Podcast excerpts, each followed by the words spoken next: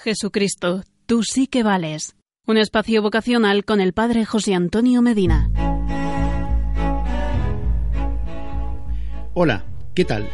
Hoy quiero compartirte una carta que una señora llamada Ana le envió a los seminaristas de su diócesis.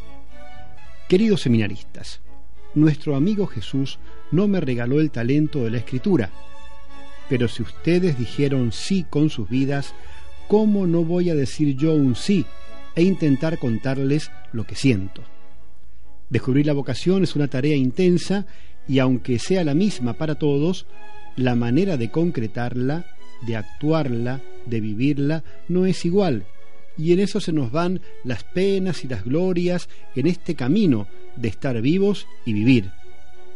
Cuando uno tiene la intención de honrar la vida, ese preciado regalo de Dios es el trabajo más profundo en el que tenemos que comprometernos, descubrir nuestra vocación. A lo largo de la mía, y tengo ya más de 60 años, mucho reflexioné sobre la felicidad.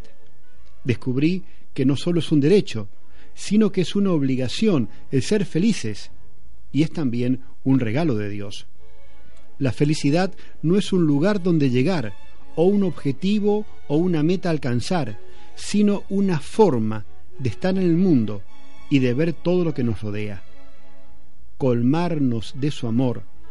Creo que descubriendo la manera de vivir nuestra vocación y llevándola adelante con sus altibajos, honramos la vida y con toda seguridad somos felices y hacemos felices a los que nos rodean, porque no estamos destinados a salvarnos solos.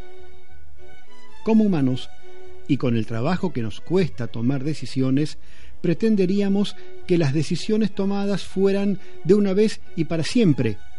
Pero la vida no es así.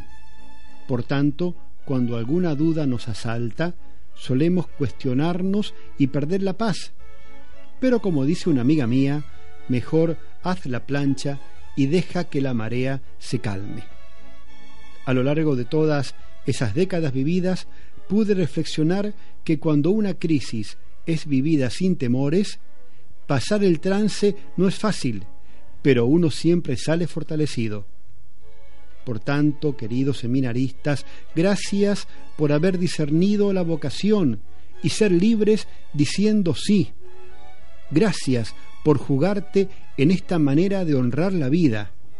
Gracias por buscar tu felicidad, porque harás feliz a los que te rodean y enfrenta las posibles crisis sin temor, confiando en el Espíritu Santo, porque las crisis te fortalecerán y cumplirás con tu misión que el mundo tanto necesita.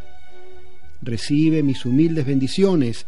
Voy a seguir rezando para que muchos otros sí te acompañen en la vida y muy especialmente por ese sí que un día le dijiste a Dios, segura de que Dios te acompañará siempre y que te llevará entre sus manos cuando lo necesites.